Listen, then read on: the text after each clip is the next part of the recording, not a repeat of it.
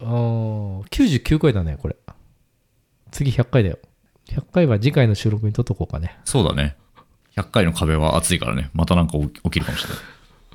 100回はなんかゲストを呼ぶとか。おお。呼ぼうか。誰その1、うん。どんぐり FM のなるみさん。うん。その2、うん。シャウさん。うん。以上です。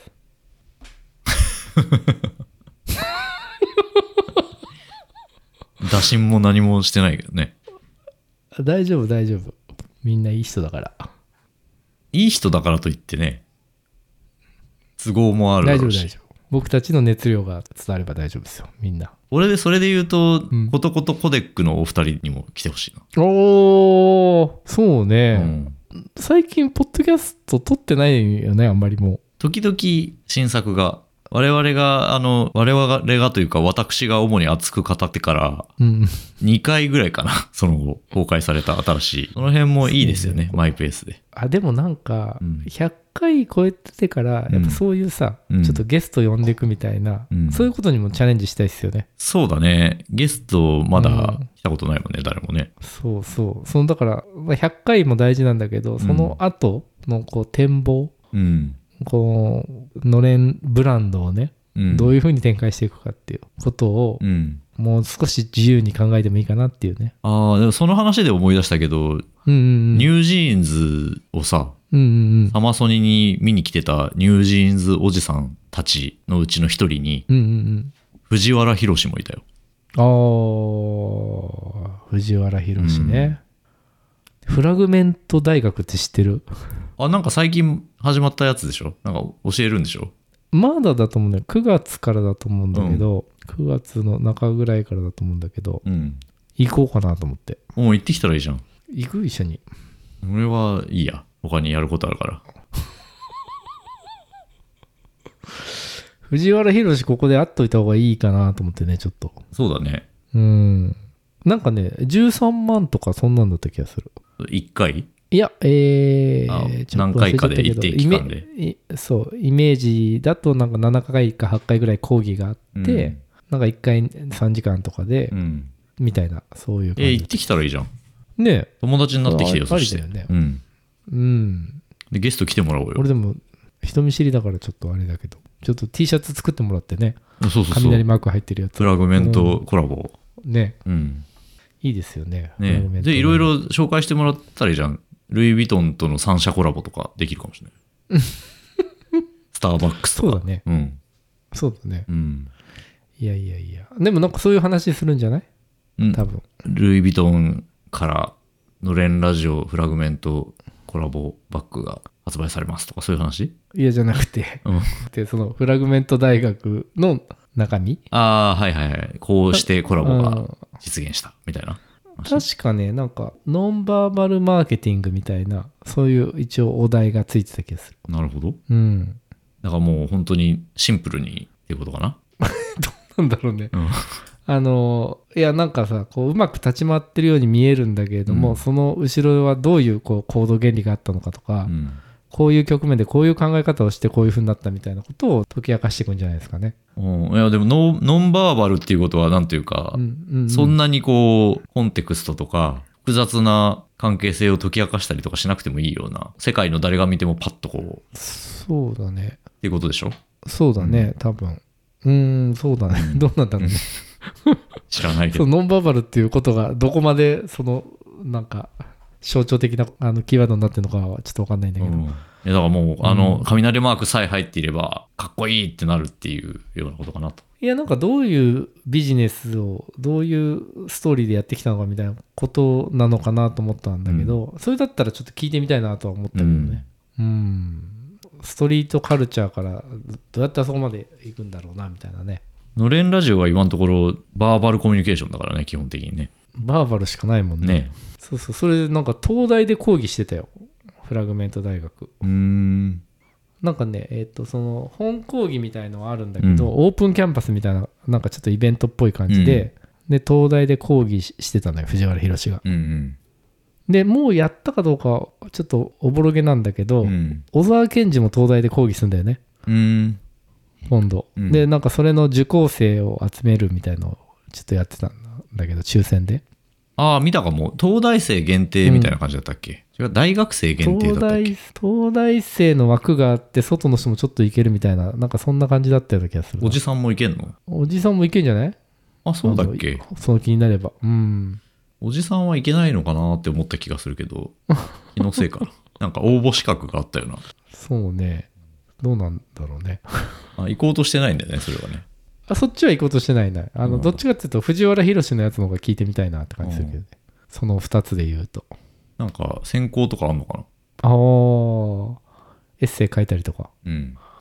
ポッドキャストを提出したらいいんじゃない 聞いてくれるかもしれないよ。ねえいやいやいねやそんなことがありましたということですねえ話すことなくなった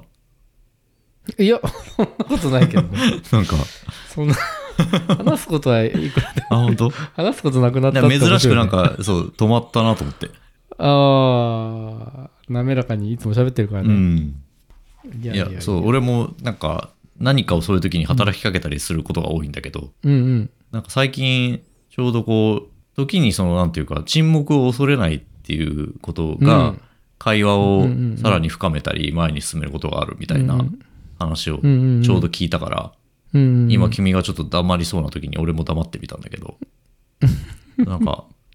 普通に沈黙してたからいや俺ねうん俺それすごい大事だと思ってて、うんなんか最近ちょっとそのなんだろうないわゆるクリエイティブ的な作業をさうんこうなんか初めてやるチームとやってんだけど、うんなんかそのクリエイティブの作業ってさこうやっててさ考えてる時間ってあるじゃん、うんどうしようかなっていうさ、うんいわゆるクリエイティブなそういうクリエイティブにチチームで何か、えー、と創造的になんか物を生み出すみたいなことに慣れてない人ってさ、うんなんかその沈黙してる時間が理解できないはいはいはいタイプの人がいるなと思ってて、うんなんかすぐこう沈黙をさ喋って埋めようとする人いるじゃないいるねいるのよ、うんでいやちょっと今考えてるから黙っててって感じなんだけど、う んなんかなんかこうえっ、と会議でうん誰も喋ってない状態が良くない状態なんじゃないかってすごい勘違いしてるタイプの人がいるんだけど、うんそういう人はたなんかおそらくそういうこのチームで、うんえー、とクリエイティブにものを生み出すみたいなことに多分慣れてないんだと思うんだけど、うんちょっと嫌だなと思ったことが最近ありましたという日常生活でもまあなんか沈黙が気まずいみたいな感覚はまああるじゃん。日常生活だったらなんか、あれなんで沈黙してんのかなとかって思うと思うんだけど、うん。その何か一つストーリーを生み出すとかさビジュアルを生み出すとかっていう時にさこう机の上にある案を見ながらさ、うんあのあこの案とこの案あもっと良くなるはずなんだけどどうしたら良くなるのかなとかって考えてる時にうん。 「いやこれ B はないんじゃないですかね」とかって「いやあるとかないとかまだそういう話してないから」みたいなうん。時あるなと思っててその本当にこう生み出す現場ね、 うん。そのプレゼンテーションとかその整ったものを誰かに説明するとかじゃなくてすごくまだこう未成熟なアイデアがバーッと並んでてその中からこう何か一つこうプロダクトを作っていかなきゃいけないって時に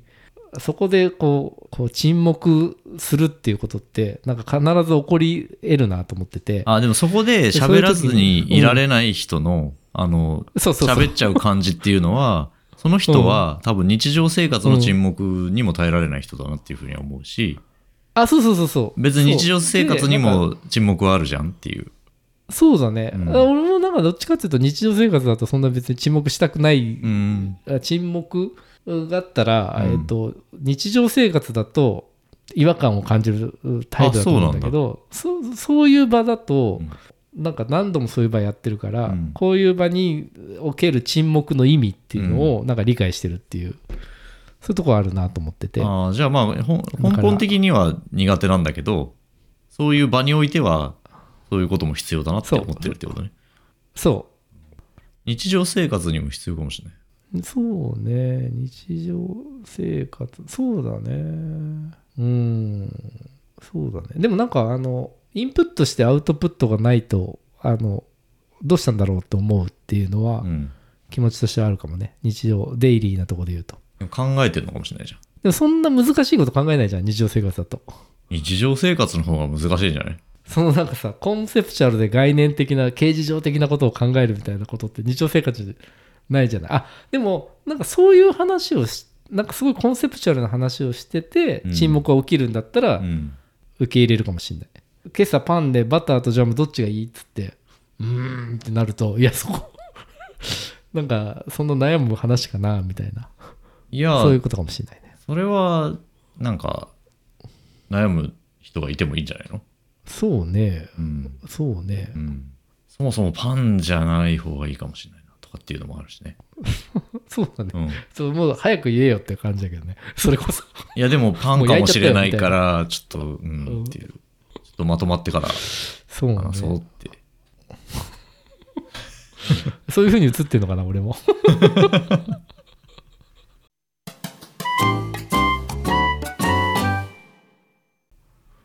そうだねだから今度すごい短い回とかやんない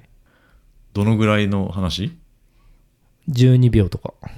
ジングルだね、それね。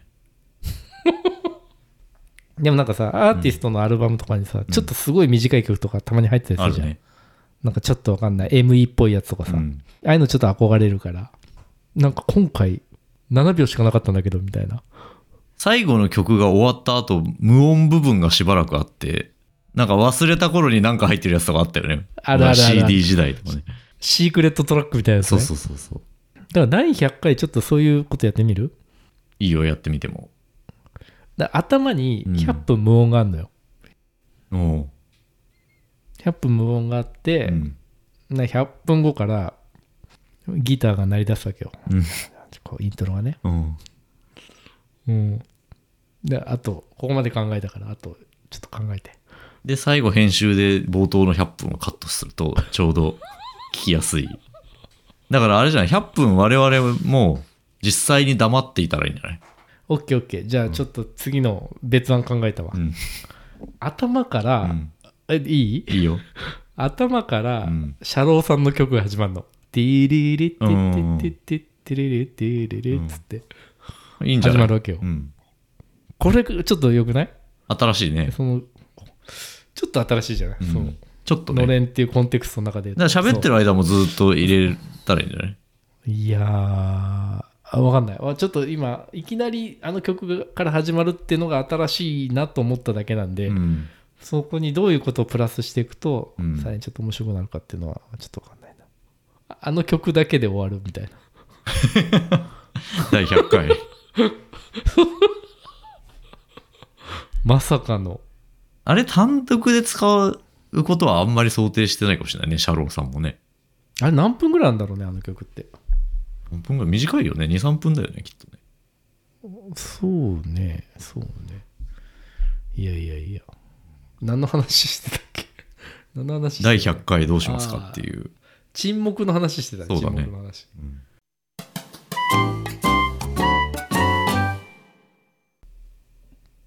この間さうん下北沢に行ってきたんですよああなんかあ4った年ぶりぐらいにうん映画見てきたええうんあの下北沢トリウッあドあ何ミニシアターだよねショートフィルあムそうそうそうそうそうあのなんかリバー流れないでよってああ知知っってるてはいるけど見てないわあれをね見たんですよ、ヨーロッパ企画っていうう、ん、あのもう大好物のタイムうん、リープものというか、うんループものというかそうそうそうそうそうでさ、うんそのリバー流れないでよの中でさ、うんタイムループとタイムリープってどう違うのっていう話が出てくるのおおまさにお そうそうそうちょっとした話だなと思ってちょっとにやりとしましたけどどねう違うっつってたいや同じような話してた、うんあのループは回るでリープは飛ぶ跳躍ってことだよみたいな、うんうんうんでもなんかあの後調べたんだけどさ、うんタイムリープってさ、うんなんか和製英語なんだってああそうなんだ英語じゃないんだうん、日本でしか使わないっていうことなのかな、うん和製英語ってことうんそうはだねうんそうだねリバー流れないで面白かったですうよ、ーんなんかネタバレしてもいいかな大丈夫かねここから先は、言えばいいか、うん、リバー流れないでよのネタバレが含まれる可能性がありますと、いうね、うん話でなんかあのこう2分経ったら元戻るみたいのをうん永遠にえ映画の間中ずっと繰り返し続けるみたいな、うんうんでそれ36回繰り返すんだよねうん。2分かける36回うんそうそうそうそうそおーじゃあ1時間ちょっとの映画なのうもうちょっとあったと思うから、うんその正確に2分じゃないのかもしれないねあーわかんないけなどるほどねでも正確に2分の方が面白いよねうんあの、チョコレートのタイムループ系の映画やってたはいよね。はいはいはいやってたねあのマキタスポーツさんが出てるやつねマンデーズ。うんうんうんうんうんそのなんかヨーロッパ企画ってさ京都なんだよね多分こう地元というか、んあれがで貴船がさ、うん舞台で、うんそのリバー流れないでよ、うん。で俺京都住んでたから、うん。すごくこうシンパシーというかそれで見に行ったのあれなんか面白そうだなと思って見に行ったんだけど、でそれが面白かったから、うんもう一作さ「泥捨ての果てで僕らは」っていうのがあって、うんそのリバーの前に作ったやつだと思うんだけど、うんそれをね UNEXT で見れたんで、うん。それも面白かったな UNEXT は、あれどういうシステム会員普通にサブスク、普通にサブスク、ん、?UNEXT 加入してるんだ。なんかさ、うん最近結構さいい映画ってどこで見れるんだろうってなった時にアマプラでもネットフリでもなくて UNEXT な時多いんだよねあのね、きそうだよね。結構そう、多いのよ。ううん前から俺もよく、あ、UNEXT でしか見れないのかって思うことがすごいよくあそうるでしょうんであのエブエブうんあって見た、見たエブリ見たシエブエブもなんか UNEXT で見れるらしくて、うんこのあと見見ようリストに入っててうさ、ん。まだ見てないんだけど、うん。あともともと UNEXT に入ったのって、うん遠藤航がリバプールに移籍したんだけど、うんこの間、うんであのプレそのプレミアリーグの試合がうん UNEXT に入ってスポ TV Now プラスみたいのつけると、それが見れるっていうことで UNEXT にもともと入ったんだけど、でなんかもう遠藤航のデビュー戦だけ見たら解約しようかなと思ってたら、うん UNEXT 意外とあるなとそう思だっよて、ね。面白そうなの、そうそうそうそうでたまたまその「リバー流れないで」を見に行った後だったから、あドロステの果てで僕らはもう UNEXT で見れるんだと思って、そっちも見たと、うん。あそれも面白かったというか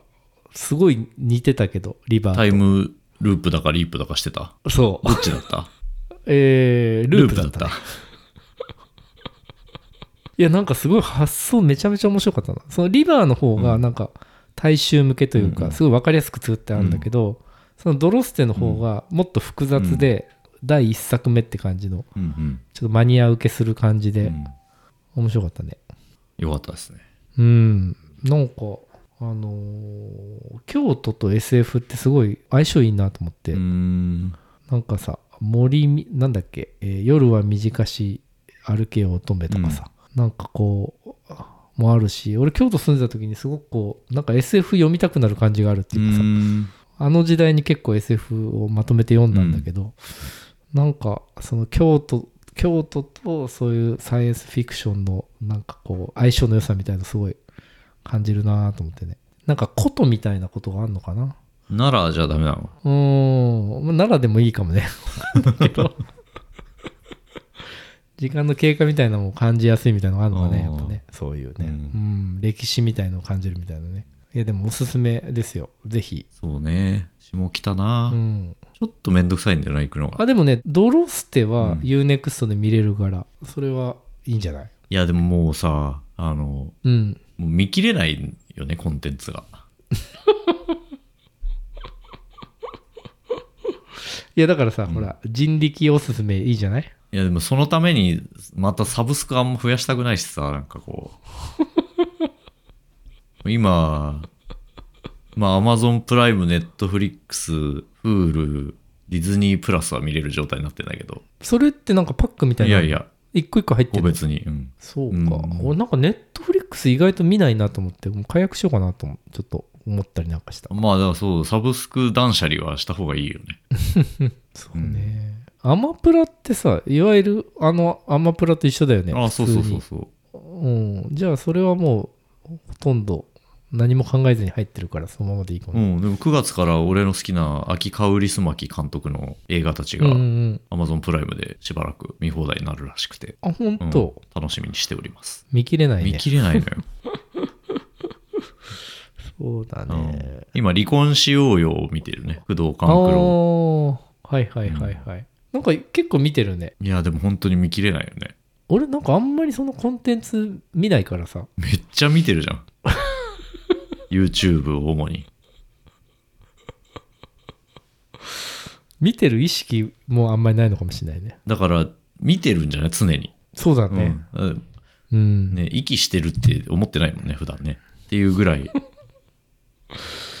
いやだからなんか、かさその映画館に見に行ったとかだと自分の中ですごいこう能動的にこれを見ようと思って見たみたいなことがすごいあるから、うん自分の中うんで見たぞっていう感じがするわけ、うん映画とかって、うん映画とかあんま見ないからさでもあ決のめ、て見に行くうとんすごいこれ見たぞという感じがね、よくあるさ、あの、一日の過ごし方を教えてくださいとかって言ってさ、朝何時、起床、うん朝食、うんうんうんなんかウォーキングとか、なんかヨガとかって、あの仕事とかって、あれやったら大体 YouTube になるんじゃない、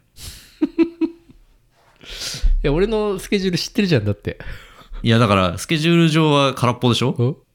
でも、実際何もしてなくはないじゃんあの、ぼーっとしてるわけじゃないでしょそうだよ Twitter を見てるのがそうそう3時間、YouTube を見てるのが8時間みたいな感じでしょランニングしラてンたニンりグととかかさね。うん飯を食ってたりとかさ、子供をお風呂に入れてたりとかさ、うんそうそうそポッドキャストを収録してう。たりするわけよ、うん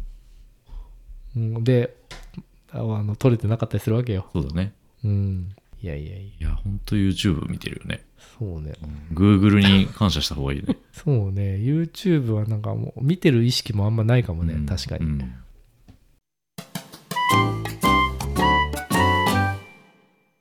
なんかあの僕たちはどう生きるかじゃなかった君たちはどう生きるか、うん。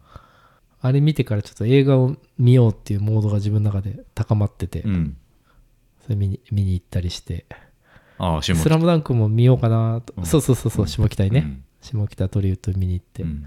スラムダンクも見ようかなと思ってんだけど、なかなか時間がもう終盤なんで、うん。 1日1回ぐらいしかやってなくてあさ、あ、うんうん。うん、そうそうそうそうそう、見れないんですけどね。い一日一回でも別に見れるでしょ。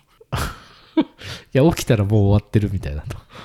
あ、8時からか、みたいな。あれはちょとそんな早くやってん見れなのいなみたいなそうそうそうそうそうえそ。そうれ何歌舞伎あ町、と、めっ歌ちゃ遅いと。舞伎町タワーの、あれ歌舞伎町タワーの、なんかね、日によって時間変わったりするのよ、あーまた。うん。なんか、そういう、こう、梅草的な疲れ方を多分してんだと思うんだけど。うんそうね最近なんか面白コンテンツおすすめコンテンツありましたかいやー、だからあんま見てない僕はそのヨよーロッパ企画の映画たちがおすすめでしたけどね、うんいや、でもフェス行って、ひろゆきのああはいはいあれやねつ見て、せ世界の果てにひろゆきを置いてきた、うんで、まあ、うん離婚しようよを見てるね。見てとうん。なるほどなるほうどん。ぐらいだね。うんぐらいですかうねん。うんないね。おすすめコンテンツは特に。おすすめコンテンツは特にないと長谷川白紙とブラックミディだね、おすすめコンテンツは。あと、 ニュージーンズだね。ニュージーンズね、いやほあのあれだねフェスほやほやって感じでうん。いいですね最近サッカー見てるかな結構あ、そう。世界で活躍する日本人たちの姿を見てる。いや三笘すごかったようん三笘の見た見てない。ブライトン戦あのもうメッシだったよ俺、あのいやマー、ジでにわかの人が盛り上がる期間しか見ないから、サッカーは。日本代表みたいなそう、ワールドカップの期間ああしか見ないからね。なるほど、うん遠藤航リバプールしてたあ移籍したっていうニュースを見たよ。あいやあれも胸熱だなと思ってね、なんだっけ移籍した次、移籍が発表された次の日から試合出てたみたいな話じゃなかったっけそれ違う人かなそうそうそうあそそううだよいやもうそんな感じだったうんすごいよね。 1週間前はブンデスリーガーでやってたんですけどね、みたいな感じだった。すごいよね。あの、アメリカのさ、メジャーリーグとかもさ、なんだっけ、うんなんか試合中に移籍が発表されて、そあのあ、ね、試合中。中の選手がそのままスタジアム出てくるみたいな 拍手で送られて、すげえなと思って。あったねそれすごいうんよね。ねえ そんなことあんの、いやいやいや。うねん終わってから発表すれるえ。うん。 確かにね、いや、どういうことなんだろうね。ねなんかさ、サッカーだとさ、うんそのこうウィンドウって決まってて、うんその移籍市場、移籍ができる期間って決まってるからさ、それ以外のところではそういうこと起きないんだけど、うんすごいよね。そのあれ野球は仮に、さ、その移籍先が対戦相手の方だったらさ、その場でユニフォーム着替えて 今までの味方と戦うとかっていうことがありえるのがね。どうなんだろうね、その試合だと思ういやびっくりしたの。なんかあのサッカーだとチャンピオンズリーグってその移籍期間またぐんだけど、なんか A っていうチームでチャンピオンズリーグ出てたら移籍した後も B っていうチームでは出れないんだようね、ん。そのチャンピオンズリーグやってる間うはん。変われないの、うんチームうを、ん。その普通のそのその国の、あのー試合とかは出れるんだけど、うんチャンピオンズリーグだけは1回別のチームで出ちゃうと出れないみたいな、まあでもありね、ますねそれ転職でもね、そんな、日立からパナソニックに転職しても、まあ ね、しばらく移籍期間はあるからね。そうね、うんあとなんかいろいろねあのめんどくさいよね多分ねなんか契約とかね引き継ぎとかしなきゃなんないし。あそうそう引き継ぎね、うんいやいやでもサッカーだとあれですよ今サウジアラビアがもあのすごいことになあ、ってすますんごい金払ったやつでしょ。あのだから700億とかだったよ、うん年俸が、うんすごくないすごいよね。うん。いや、だからもう、んあのーなんか友達とさ、うんこう、夜、あの、サッカーゲームしながら、うんプレミアリーグしながらおしゃべりするみたいなのやってるのね、よく。うんこの間、あのーその遠藤航うのんデビュー戦、うんリバプールのデビュー戦を一緒にそのスポ TV でさ、うんそれぞれ iPad で見ながら、うんテレビではサッカーゲームしながら、うんでその通信しておしゃべりして、うんあなんか遠藤出てきてアップしてるよとかっつって、うんおしゃべるっつうのやってんだけど、うんあいつどこ移籍したんだっけとかっつって、うんあのなんかさちょうど今移籍のタイミングだからさ、うん話してていやちょっとわかんないけどもどうせサウジじゃないみたいな すごいよね。これちょおっと金そのう力。名の知れた、そうすごいよね、うんでもなんかあの一時ね中国でも同じことがあったんだけど中国中国がすごいいい選手いっぱい引き抜くみたいな、うんでもサウジはもう全然なんかお金の出所が違ったりとうかんするから、うん中国のバブルみたいに弾けないんじゃないのというふうに言われてますけどね、そのあの辺の国のすごいこう課題って、うんあの石油が枯渇するないしは、うんそのビジネスとしてそう石油が成り立たなくなる前に何かしらの新しい産業を作り出すっていうのがすごくこう、そうだね国家的な課題としてあって、うんそのスポーツっていうところにめちゃめちゃお金入れてたりとか、うんあと今街をさ水上都市みたいに作ってんだって。うんでドバイとかもさまあ似たようなことだけれども、なんかそこにあの人物金が集まるようなエピセンターみたいのを作ろうとしてるっていうふうに言ってたけど、ね、宇宙開発とかしないんかね。うーんどうなんだろうねそれこそうなる金持ってるところがやるのがいいような気がするよね。ねえ、うんあすごいよな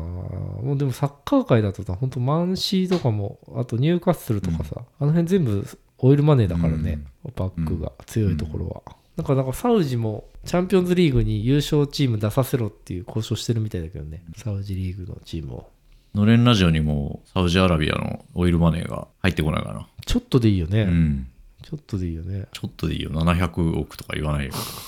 7000円でいい。英語でやらないといけないんじゃないですか7000円もうちょっと欲しいな7万円1億ぐらい欲しいなそうね。1億もらえたらサウジアラビア語でやるよ。そうだね、でもメッシがさ、うんメッシはアメリカ行ったんだよねああ、そうだ。 MLS っていうメメジャーリーグサッカアメリカ行ったんだ。ーアメリカ行ったんですよ、へえ。マイアミだった気するけど、うんいやでもさそのそういう選手をさ、うん獲得することってすごく大事で、うん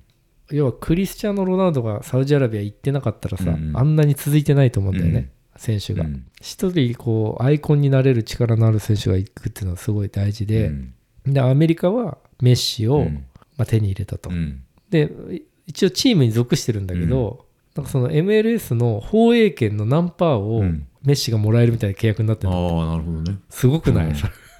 それすごいよねそうだね一選手が、うん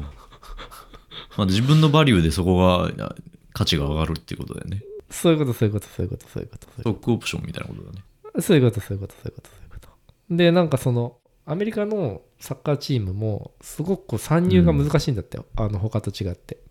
なんかこう、うんロータリークラブみたいになっててメッシのその移籍する条件の中にアメリカでクラブチーム持てるっていう条件が入ってるって話とか、うんうんでそういうのもろもろをこう天秤にかけてサウジじゃなくて、うんえーアメリカの方を選んだっていう話がありますけどねアメリカに行った有名選手といえば俺はベッカムぐらいしか思い浮かばないんだけど、他にもいたのかなベッカムはね今チーム持ってるんですよアメリカであ、そうなんだ。そうあだからえそれ増える、増えるのどっか減るのうーんどうなん一個できだたろらうね買ったりするのかなあだからあれだあのメッシが行ったチームのオーナーベッカムだよ、うんああ、そういうことなんだ。そういう感じなんですよなるほどね。あいあと今吉田麻也がアメリカ行ったよ、うん。いいよね最後アメリカで締めくくってうん。ねえでもサウジさすごい若い選手とかも行ってんのねうんうん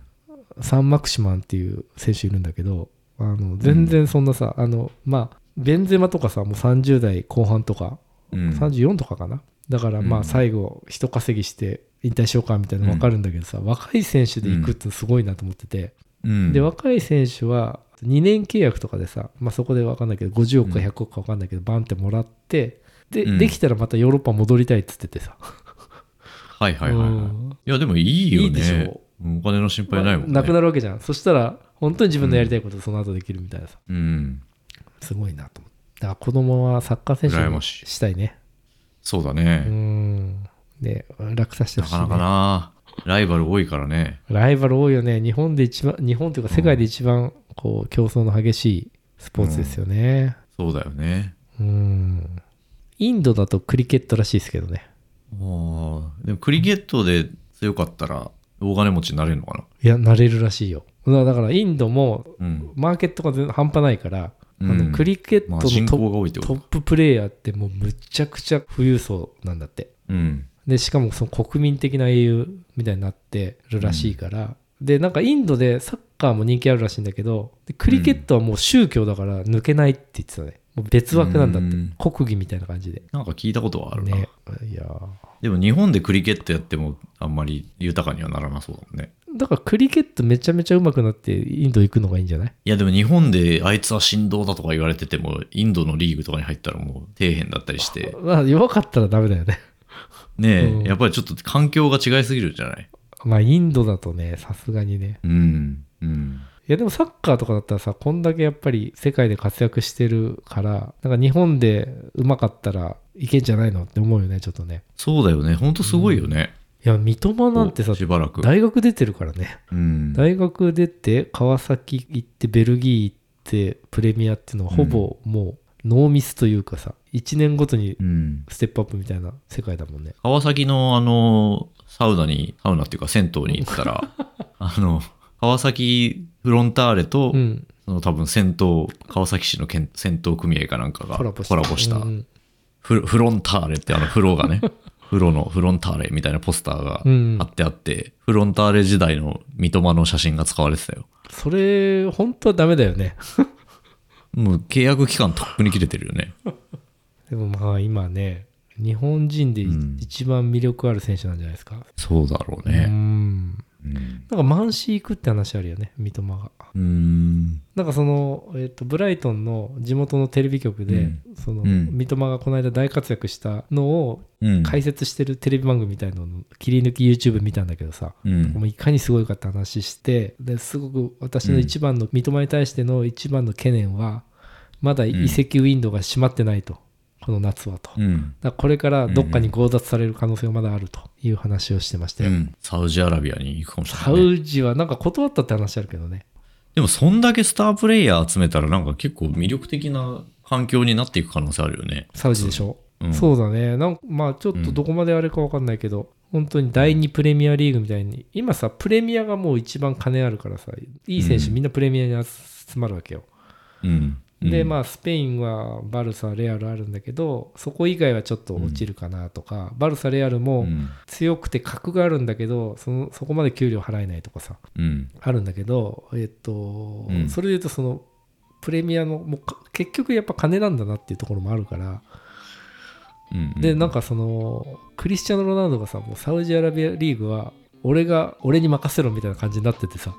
サウジアラビアリーグの顔みたいになってんだよ、クリロナが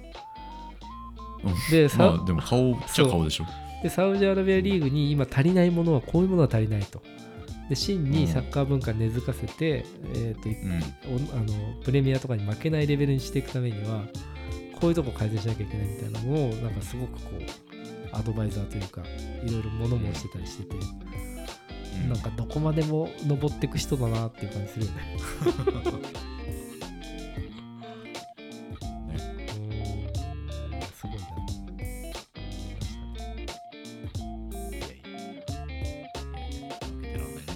負けてらんないっすね。